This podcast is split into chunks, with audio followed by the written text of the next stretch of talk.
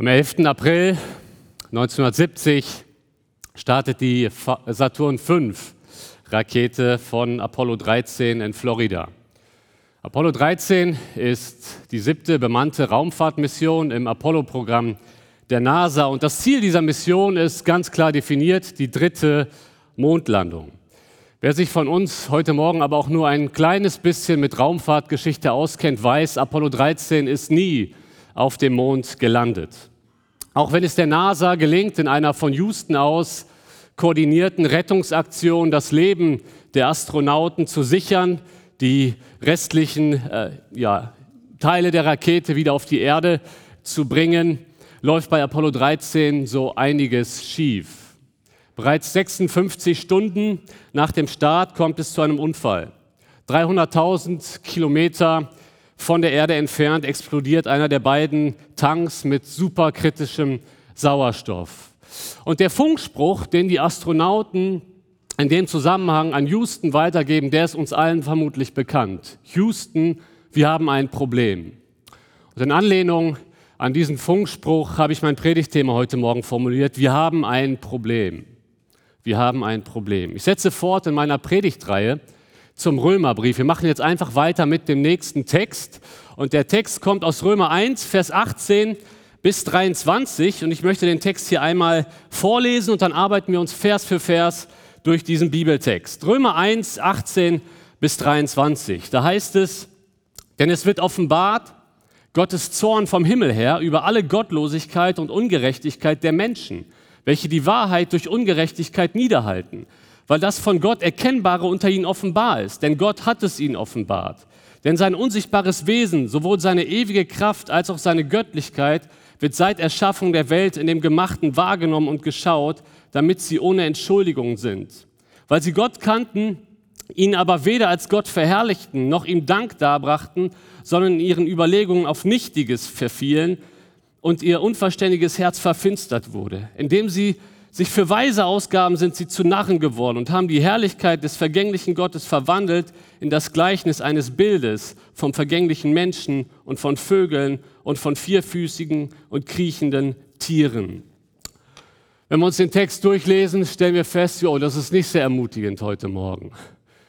Und auch wenn man nicht alle Details auf den ersten Blick versteht, weiß man, okay, wir haben ein Problem, wenn das wahr ist, was da steht. Wir haben ein Problem. Der Mensch hat ein Problem. Inwiefern hat der Mensch ein Problem? Das führt uns zum ersten Punkt. Der Mensch, das sagt nicht ich, das sagt der Bibeltext, der Mensch steht unter Gottes Zorn. Da heißt es in Vers 18, denn es wird geoffenbart Gottes Zorn vom Himmel her über alle Gottlosigkeit und Ungerechtigkeit der Menschen. Wir müssen verstehen, dieser Vers, dieser Teilvers ist sozusagen die Überschrift über unseren heutigen Predigtext und diese Aussage wird dann später entfaltet in den nachfolgenden Versen. Und vielleicht sitzt du jetzt hier und denkst, ja super, eine Predigt über Zorn, eine Predigt über Probleme. Ich brauche Ermutigung. Ich sitze heute hier und ich brauche wirklich Trost. Ich brauche ich brauch die gute Nachricht. Weißt du was? Um die gute Nachricht wirklich zu verstehen, und die gibt es am Ende heute auch, müssen wir uns erstmal mit der schlechten Nachricht befassen. Wir müssen erstmal verstehen, was, was ist eigentlich das Problem? Und deswegen halte durch bis zum Ende. Aber zunächst einmal müssen wir die Logik hier verstehen, sonst verstehen wir die gute Nachricht nicht. Wir haben uns in der letzten Predigt über Römer 1 die ganzen 17 ersten Verse des Römerbriefs angeschaut und im unmittelbaren Zusammenhang von Vers 18, wo es um Gottes Zorn geht, stehen die Kernverse des Römerbriefs. Da heißt es in Vers 16 und 17, denn ich schäme mich des Evangeliums nicht. Es ist doch Gottes Kraft zum Heil jedem Glaubenden, sowohl dem Juden zuerst als auch dem Griechen. Denn Gottes Gerechtigkeit wird darin geoffenbart, aus Glauben zu Glauben, wie geschrieben steht, der Gerechte aber wird aus Glauben leben. Ihr Lieben, das ist die Kernaussage des Römerbriefs. Es gibt Rettung durch das Evangelium. Das Evangelium hat Kraft zu retten. Und in unserem Predigtext heute beginnt Paulus jetzt diese Kernaussage, die er ganz am Anfang an den Römerbrief stellt, zu entfalten in den nächsten weiteren Kapiteln. Und er beginnt quasi, das müssen wir jetzt festhalten, ab Vers 18 beginnt Paulus das Evangelium zu erklären. Schaut mal, mit welchem Wort Vers 18 beginnt. Mit dem Wort denn. Das ist ein wichtiges Wort. Denn es wird geoffenbart, Gottes Zorn vom Himmel her. Das heißt, das hier ist die Begründung dessen für das, was vorher gesagt wurde. Vorher wurde gesagt, das Evangelium hat Kraft zu retten. Und jetzt heißt es denn. Und jetzt wird das Problem erklärt. Das heißt, ab jetzt erklärt Paulus, warum wir überhaupt Rettung brauchen. Wir brauchen Rettung, weil wir ein Problem haben. Jeder Mensch steht zunächst einmal unter dem Zorn Gottes. Das heißt, wir müssen auch heute einmal über das Problem reden. Aber das machen wir nicht einfach nur, damit wir heute alle Depri nach Hause gehen. Ja, wir haben ein Problem. Das machen wir, das mache ich heute ganz bewusst mit einem Ziel, eigentlich mit einem zweifachen Ziel. Ich möchte das Problem erklären, damit die Menschen, die Jesus noch nicht angenommen haben, heute Morgen verstehen, ich habe ein Problem und ich brauche den Retter. Ich brauche Jesus. Und das ist mein Anliegen, das ist eigentlich mein Hauptanliegen, das ist mein Gebet für heute, dass das in diesem Gottesdienst passiert, dass du erkennst, ich brauche Jesus, weil ich ein Sünder bin. Aber zugleich habe ich auch die Zielsetzung für uns Christen, die wir Jesus schon angenommen haben, dass wir immer mehr verstehen, wie wunderbar unsere Rettung ist, weil wir verstehen, wovon er uns gerettet hat. Darum muss es gehen und dass wir die Schönheit des Kreuzes noch klarer vor Augen haben.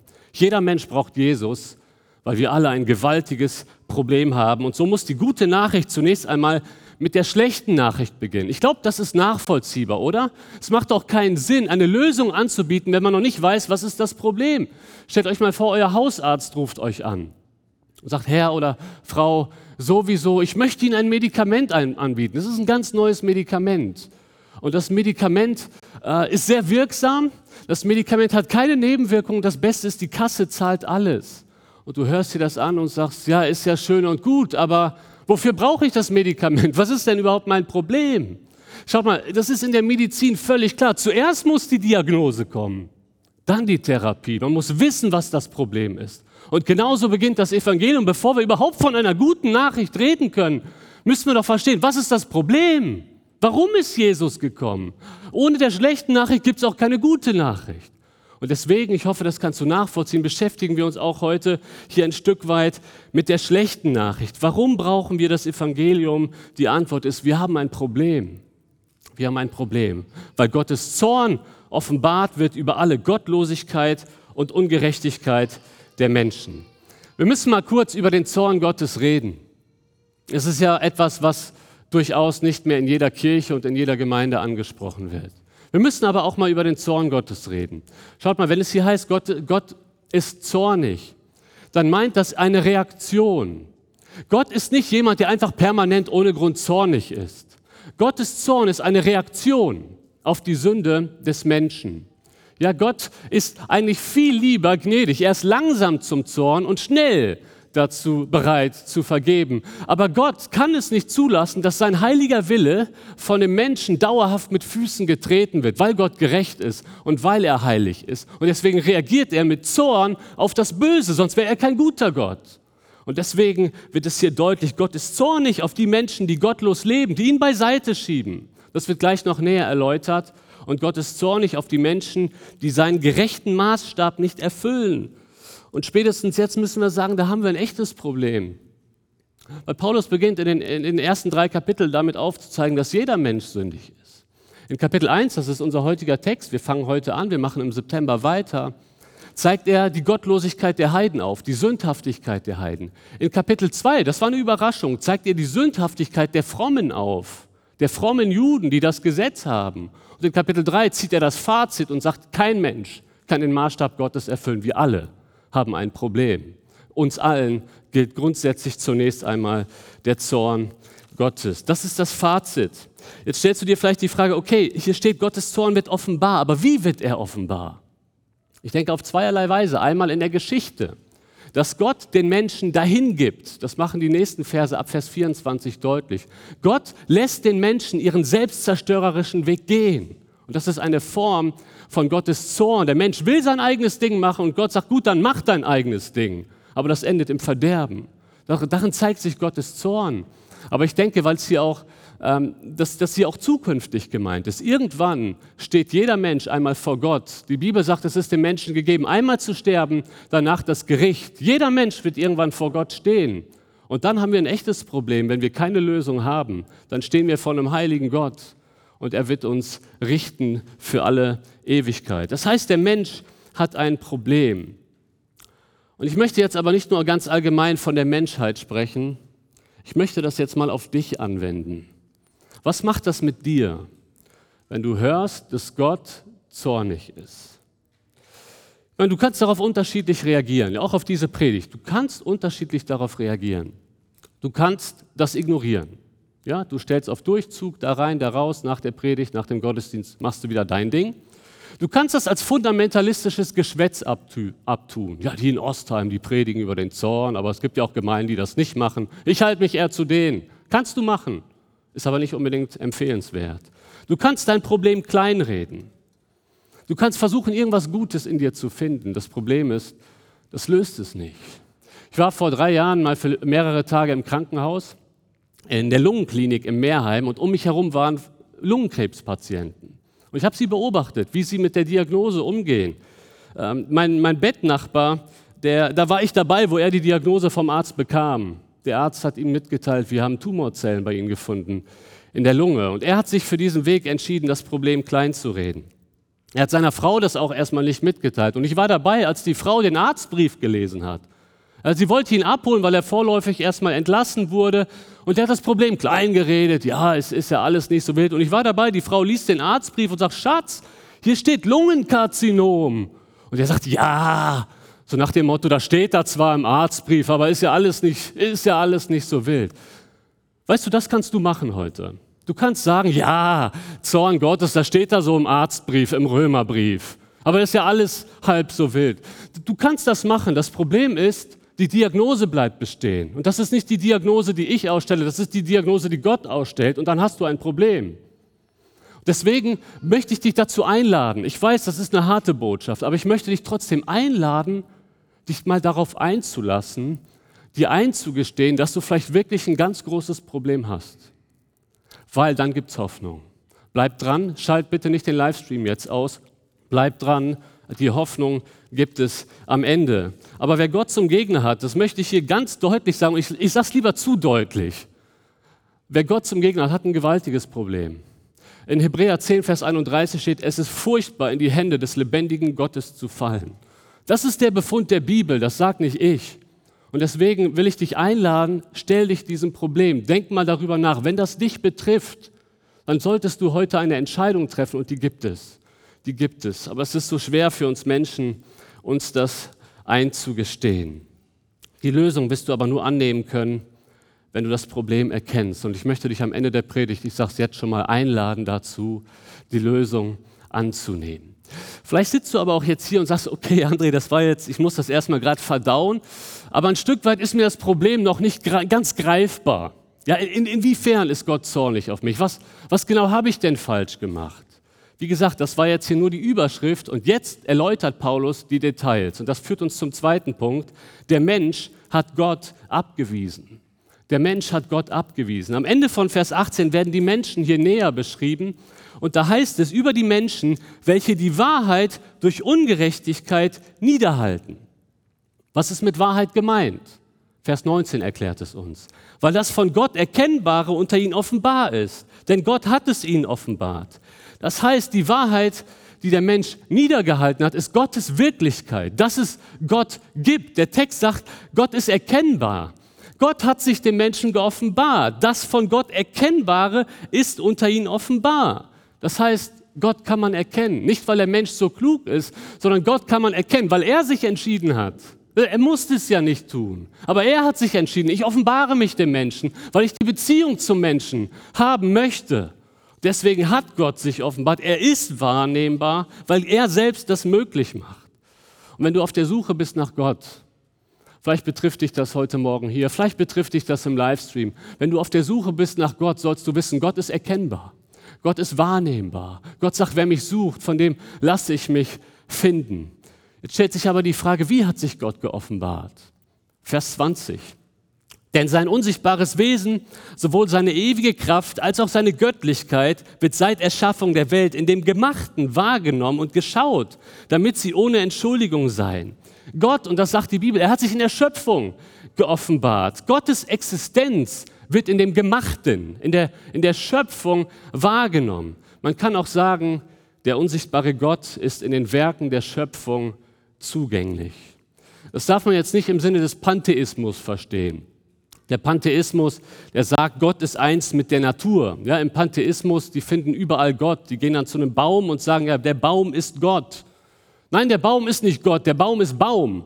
Aber der Baum hat Gottes Fingerabdruck. Das ist das, was Römer 1 deutlich macht. Von der Schöpfung her kann man auf den Schöpfer schließen. Und das ist ja auch eigentlich völlig logisch. Ja, wenn du einen Tisch vor dir hast, weißt du, es gibt einen Tischler. Wenn du die Schöpfung siehst, musst du, sagt die Bibel, eigentlich zu dem Ergebnis kommen, es gibt einen Schöpfer. Und Paulus ist hier voll im Einklang mit dem Alten Testament. In Psalm 19, Vers 2 heißt es, die Himmel erzählen die Herrlichkeit Gottes und die Himmelsgewölbe verkündet, das Himmelsgewölbe verkündet seiner Hände Werk. Das heißt, die, Schröp die Schöpfung spricht von Gott. Die Schöpfung ist ein unwiderlegbarer Beweis für die Existenz eines Schöpfers. In der Theologie unterscheidet man zwischen Gottes allgemeiner Offenbarung und Gottes spezieller Offenbarung. Allgemeine Offenbarung in der Schöpfung, spezielle Offenbarung in seinem Wort. In Kapitel 2 spricht Paulus darüber, dass die Juden ja die spezielle Offenbarung hatten. Aber zur Zeit von Paulus hatte ja nicht jeder Mensch die Bibel. Und Paulus sagt trotzdem, auch wenn man die spezielle Offenbarung nicht hat, kann man von der allgemeinen Offenbarung, und die nimmt jeder wahr, auch wer keine Bibel hat, irgendwo im Busch, da kann man auf Gott schließen, weil man die Schöpfung wahrnehmen kann. Gott hat sich für alle Menschen erkennbar gemacht. Wie es im Text heißt, das Gemachte wird wahrgenommen und geschaut. Und somit ist eigentlich die natürliche Weltsicht nicht der Atheismus.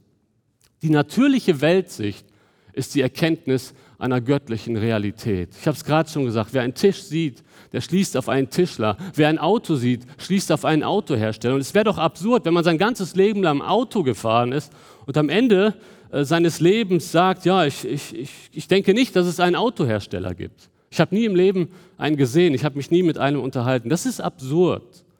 Und diese Logik hat Gott eigentlich in den Menschen reingelegt, wenn er etwas sieht, dass er auf den Schöpfer schließt. Wenn er die Schöpfung sieht, er muss eigentlich auf den Schöpfer schließen. Der Mensch konnte Gott wahrnehmen. Der Mensch kann Gott wahrnehmen. Jeder Mensch kann Gott wahrnehmen, sagt die Bibel. Und die Meinung der Bibel zählt. Der Mensch ist nicht einfach unwissend. Er hat die geoffenbarte Wahrheit, aber er hat sie bewusst niedergehalten. Das ist der Punkt. Er hat, sie, er hat sich dazu entschieden. Auch ein Atheist hat sich entschieden, Atheist zu sein. Es war eine Entscheidung, die er getroffen hat.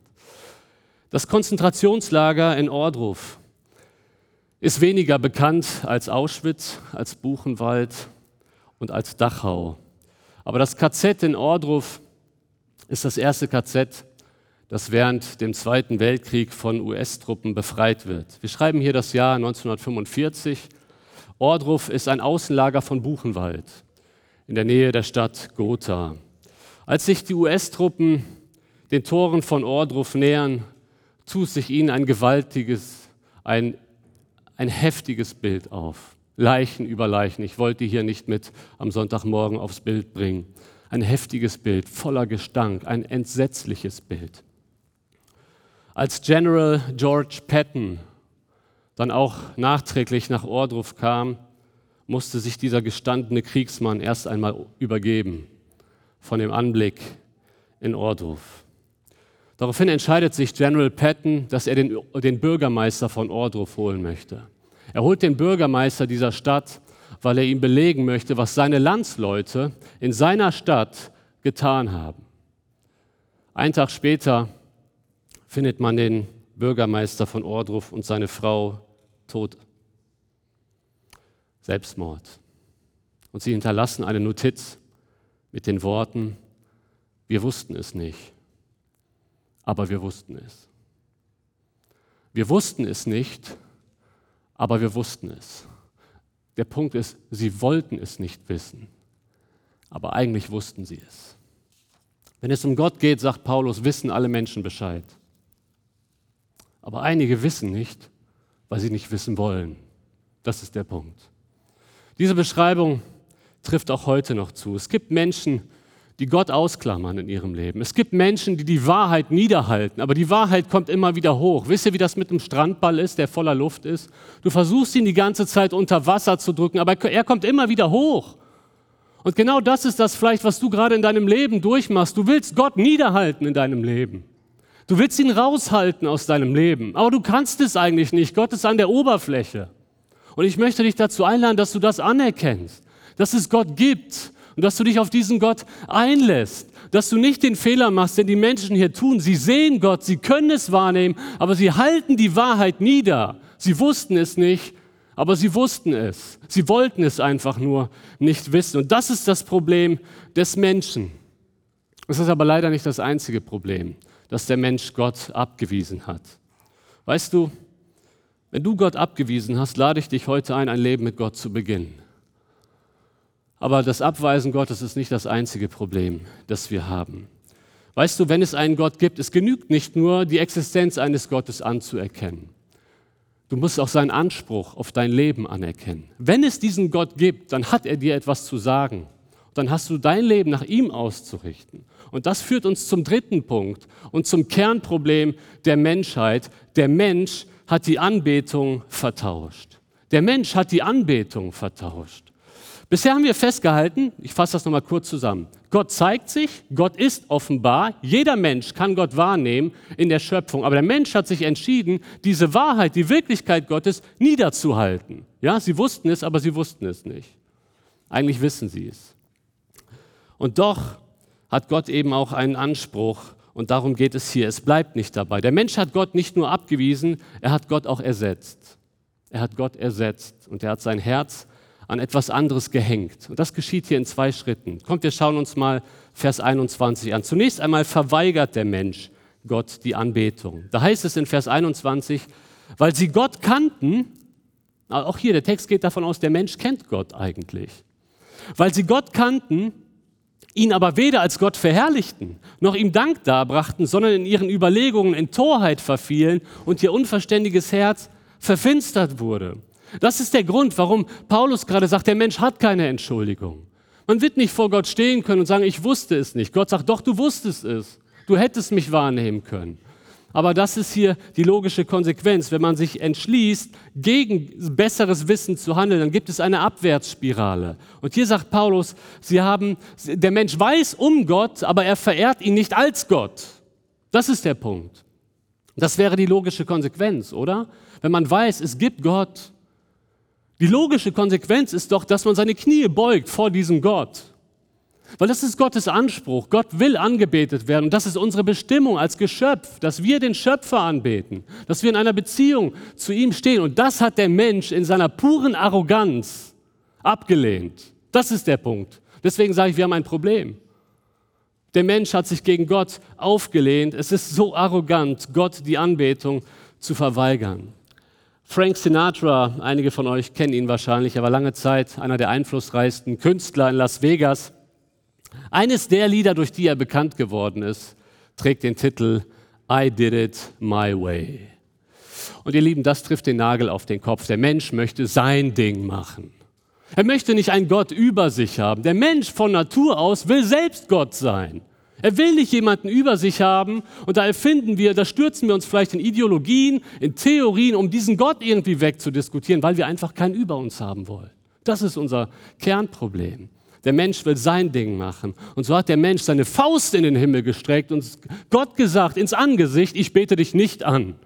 Sie wussten von Gott, aber sie haben ihn nicht als Gott verherrlicht. Wenn man Gott die Anbetung verweigert, das macht der Text jetzt deutlich, das führt in eine Abwärtsspirale. Der Mensch, steht hier im Text, ist in seinen Überlegungen in Torheit verfallen. Das heißt, er hat den Blick für die Realität verloren. Schaut mal, das ist ja auch irgendwie logisch. Wer die Wahrheit des Schöpfers unterdrückt, kann die Welt nicht mehr richtig verstehen, weil Gott das Vorzeichen ist in dieser Welt. Das Herz des Menschen, es geht hier weiter im Text, das Herz des Menschen wird verfinstert. Das Herz in der Bibel beschreibt die gesamte innere Person. Ja?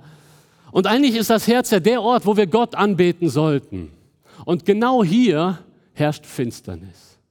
Genau hier herrscht eine Finsternis, die nur das Licht des Evangeliums durchdringen kann. Genau da sieht der Mensch nichts mehr. Er hat eine Orientierungslosigkeit. Er sieht das Licht nicht mehr. Und vielleicht geht es dir so. Vielleicht hörst du sogar diese Predigt und du kapierst nur Bahnhof weil dein Herz nicht auf Gott ausgerichtet ist, weil du keine Antenne für Gott hast.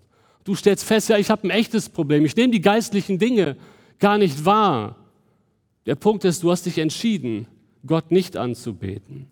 Dann macht der Text weiter, wie zeigen sich Orientierungslosigkeit und Realitätsverlust? Wie zeigt sich das? Vers 22, indem sie sich für Weise ausgaben, sind sie zu Narren geworden. Ja, der Mensch stellt hier eine Behauptung auf. Der Mensch behauptet, weise zu sein.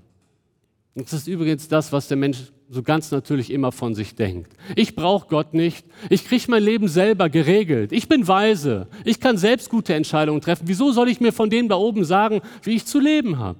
Der Mensch denkt, er ist weise. Aber Anspruch und Realität gehen völlig auseinander. Da gibt es eine Diskrepanz, sagt der Text. Sie, sie halten sich für weise, sie behaupten weise zu sein, aber genau darin, Gott zu verwerfen und sich selbst für weise zu halten, zeigt sich die Dummheit. Es ist dumm, Gott zu ver verleugnen im Leben. Das, ist, das, das sagt nicht ich, ich will das durchmachen. Das ist einfach das, was Gott sagt in seinem Wort. Es ist dumm. Und wohin mündet das Ganze? Vers 23. Und haben die, die Herrlichkeit des unvergänglichen Gottes verwandelt, in das, also vertauscht in das Gleichnis eines Bildes vom vergänglichen Menschen und von Vögeln und von vierfüßigen und kriechenden Tieren. Das ist der Gipfel der Torheit. Ja, die Herrlichkeit, schaut mal, auf der einen Seite haben wir die Herrlichkeit des unvergänglichen Gottes. Und der Mensch sagt, diesen Gott lehne ich ab, ich will etwas anderes anbeten. Und er vertauscht die Anbetung und er betet etwas Geringeres an, etwas Vergängliches, nämlich sich selbst und die Schöpfung. Hier liegt gerade mit den vierfüßigen Tieren und so, hier liegt eine Anspielung auf den Schöpfungsbericht vor. Ja, der Mensch betet nicht den Schöpfer an, was natürlich wäre, sondern er vertauscht die Anbetung und betet das Geschöpf an. Er betet sich selbst an, er betet Götzenbilder an. Ich denke, die Tiere, die hier erwähnt werden, sind auch eine Anspielung auf Götzenbilder, auch der damaligen Völker. Und Paulus möchte hier, das, das ist wichtig zu verstehen, Paulus möchte hier nicht ein bestimmtes Ereignis aus Israels Geschichte aufgreifen. Paulus möchte hier ein Paradigma zeigen. Das kommt immer wieder vor. Das ist das eigentliche Problem. Das ist das Kernproblem des Menschen, dass er immer wieder in Götzendienst verfällt. Ich habe euch ähm, mal wieder etwas mitgebracht als Illustration. Einmal Tafelessig und einmal Essigessenz. Äh, nicht nur die Hausfrauen unter uns wissen, worin der Unterschied liegt zwischen Tafelessig und Essigessenz. In Tafelessig, da ist Essig drin. Ja, da ist auf jeden Fall auch Essig drin, aber in abgeschwächter Form. Essigessenz ist konzentrierter Essig. Konzentriert. Das heißt, deswegen heißt es ja auch Essenz. Ja? Wir, wir benutzen das Wort auch in anderem Zusammenhang. Und wenn wir uns jetzt die Frage stellen, was ist die Essenz der Sünde? Also Sünde mal ausgedrückt, was, was ist der Kern, was ist die Essenz, was ist Sünde in Konzentration? Da sagt Römer 1, Römer 1 gibt uns die Antwort, es ist Götzendienst. Es ist vertauschte Anbetung. Das ist das Kernproblem der Sünde. Und ich möchte euch das mal vor Augen führen. Das ist das, was in unserem Herzen eigentlich passiert. Wir schieben Gott beiseite und hängen unser Herz an etwas anderes. Wir, wir, wir denken Sünde viel zu häufig einfach nur oberflächlich. Ja? Aber wir denken manchmal, das, was eigentlich nur das Symptom ist, ist das eigentliche Problem. Aber das eigentliche Problem sitzt viel tiefer. Ich möchte das anhand eines Beispiels mal so ein bisschen illustrieren. Da ist eine Frau, es kann genauso gut auch ein Mann sein, mir geht es nicht um das Geschlecht, eine Frau, die immer wieder lügt. Ja? Und da könntest du jetzt in der Seelsorge sagen, oh, das Kernproblem ist, sie muss lernen, die Wahrheit zu sagen. Ja, in einer gewissen Weise, ja, muss sie auf jeden Fall. Aber das Kernproblem ist nicht unbedingt die Lüge, die Lüge ist das Symptom.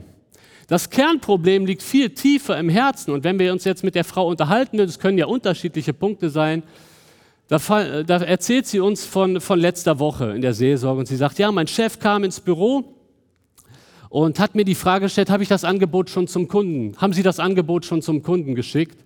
Und ich habe ja gesagt, obwohl ich es noch nicht gemacht habe. Okay, jetzt könnte man weiterhin gehen und sagen, okay, was ist das eigentliche Problem der Frau? Und ich will das jetzt mal nur hypothetisch darstellen, was es sein könnte. Was vermutlich bei dieser Frau der Götze ist, den sie anbetet, ist Anerkennung von Menschen.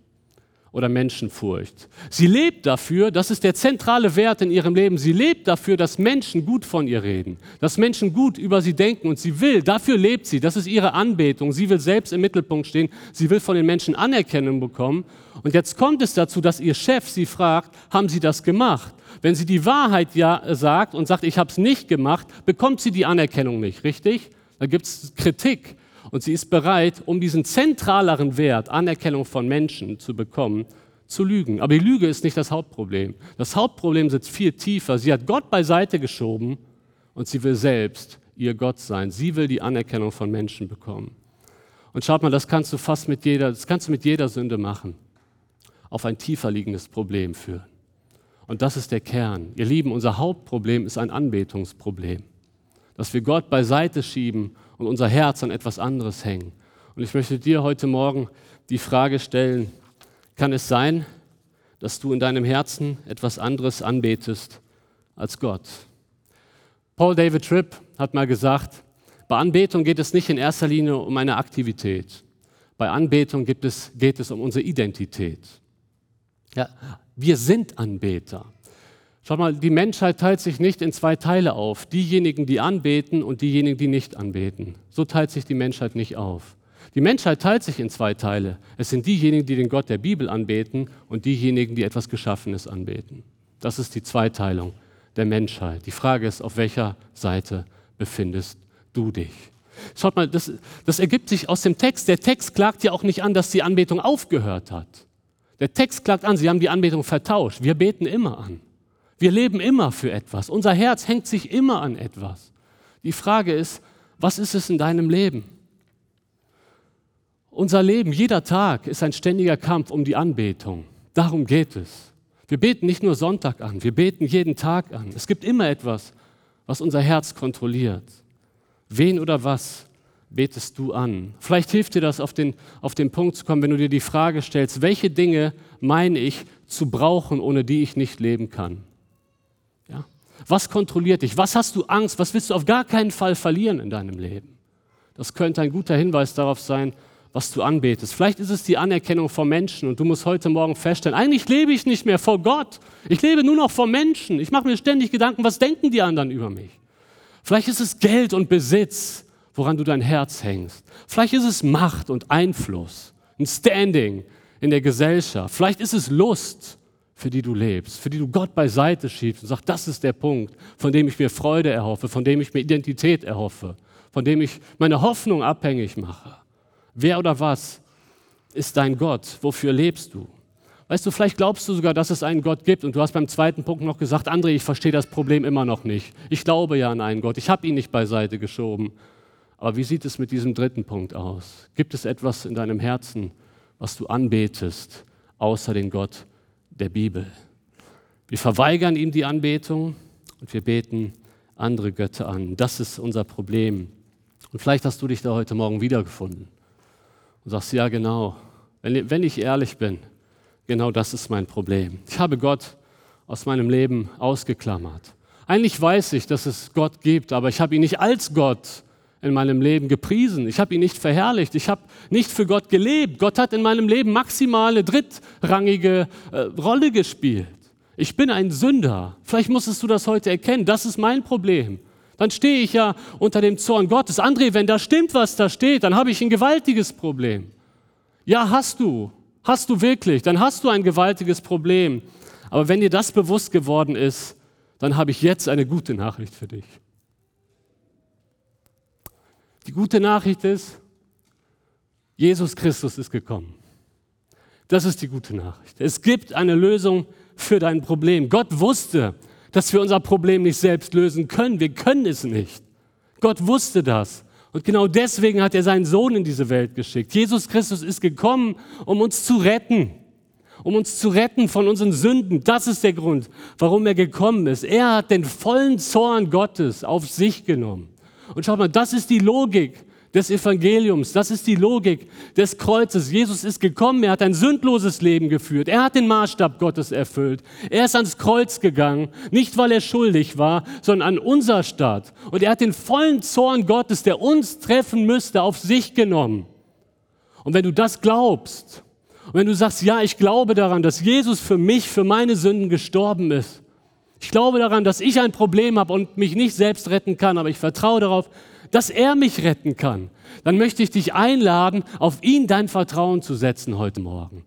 Wir werden gleich ein Lied singen. Und während wir das Lied stehend singen, kannst du nach vorne kommen und das deutlich machen, dass du dich heute auf, auf Jesu Seite stellen möchtest, dass du seine Rettung annehmen möchtest. Schaut mal, Jesus sagt in Johannes 3, Vers 36, wer an den Sohn glaubt, der hat das ewige Leben. Wer aber den Sohn nicht gehorcht, wird das Leben nicht sehen, sondern der Zorn Gottes bleibt auf ihm. Das heißt, es ist eine Glaubensentscheidung. Willst du unter dem Zorn Gottes weiterleben oder willst du Jesu Rettung für dich persönlich in Anspruch nehmen? Das ist die Frage und ich möchte dich einladen, diese Entscheidung zu treffen. Weißt du, die Entscheidung für Jesus ist nicht einfach eine Entscheidung für ein besseres Leben, so im Sinne von nice to have die Entscheidung für Jesus ist nicht einfach das letzte Puzzlestück in deinem Glückspuzzle. So die letzten fünf Prozent kann Jesus dir noch geben. Die Entscheidung für Jesus ist die Entscheidung für einen Retter. Für einen Retter. Deswegen ist er gekommen, um dich zu retten. Es ist eine Entscheidung, alles oder nichts. Es ist eine Entscheidung schwarz oder weiß. Es ist eine Entscheidung entweder oder. Da gibt es auch nichts dazwischen. Wenn du Jesus ablehnst, bleibt der Zorn Gottes auf dir. Ich sage das heute wirklich so deutlich, weil es wahr ist. Aber wenn du, wenn du das annehmen möchtest, dann lade ich dich ein, zum Kreuz zu kommen. Du kannst das jetzt gleich machen, während wir das Lied singen. Wir haben heute Vormittag schon wunderbare Lieder gesungen. Halleluja, preis den, der mir Freiheit schenkt. Und ich wünsche es mir, dass du diese Freiheit in deinem Leben erfährst die Freiheit, dass du nicht mehr mit der Sünde und der Schuld durchs Leben gehst, sondern zum Kreuz kommst, kapitulierst und sagst, ja, ich bin ein Sünder, ich habe ein Problem, aber ich weiß, Jesus ist für mich gestorben und ich nehme das heute im Glauben an. Das möchte ich, dazu möchte ich dich einladen. Warum machen wir das heute mit einem offiziellen nach vorne gehen, während wir das Lied singen? Natürlich kannst du die Entscheidung für Jesus zu Hause treffen, du kannst sie vorm Livestream treffen, du kannst sie für dich persönlich hier treffen. Aber ich möchte dich einladen, das heute symbolisch zum Ausdruck zu bringen, indem du offiziell zum Kreuz kommst. Das kann dir helfen. Dass du dann nicht irgendwann sagst, ach, da war ich einen kleinen Moment so ein bisschen von der Predigt äh, ja, beeinflusst und habe dann irgendwas gebetet. Nein, dass du es wirklich offiziell machst vor Zeugen. Die wichtigen Entscheidungen in unserem Leben treffen wir vor Zeugen. Deswegen lade ich dich ein, komm heute, während wir das Lied singen, ans Kreuz. Da werden Mitarbeiter stehen, die dich gerne, auch wenn du möchtest, in, im Empfang nehmen ein Gebet mit dir sprechen. Ich möchte aber auch heute noch eine zweite Gruppe einladen, zum Kreuz zu kommen. Manchmal können leider auch wir als Christen unser Herz wieder an etwas anderes hängen und etwas anderes in unserem Leben anbeten. Auch über uns kann manchmal gesagt werden, sie kannten Gott, aber sie verherrlichten ihn nicht als Gott. Und vielleicht ist dir das heute bewusst geworden, dass du eigentlich nicht Gott anbetest in deinem Leben, sondern andere Dinge dann lade ich dich ein, heute einen Neuanfang zu machen und das auch zu zeigen, indem du zum Kreuz kommst. Weißt du, verstehst du, was da passiert, wenn du was anderes anbetest? Jesus hat sein Leben für dich gelassen und du begehst quasi geistlichen Ehebruch, wenn du dein Herz an jemand anders hängst als an Jesus. wenn du das verstanden hast, dass du da eine Menge wieder falsch gemacht hast als Christ, gibt es auch für dich Vergebung. Und dann bist du eingeladen, auch mit nach vorne zu kommen. Liebe Gemeinde, wir beten in diesem Jahr für Erweckung. Und wir wollen nicht aufhören, für Erweckung zu beten. Aber Erweckung geht immer damit einher, dass wir Götzen aus unserem Leben verbannen. Und dass wir ganze Sache wieder mit Gott machen. Und dazu lade ich euch ein als Gemeinde, wenn du einen Neuanfang möchtest, dann komm nach vorne und zeig das, dass du die Götzen aus deinem Leben rausräumen möchtest. Ich lade euch ein, jetzt aufzustehen und während wir das Lied singen, kannst du gerne kommen.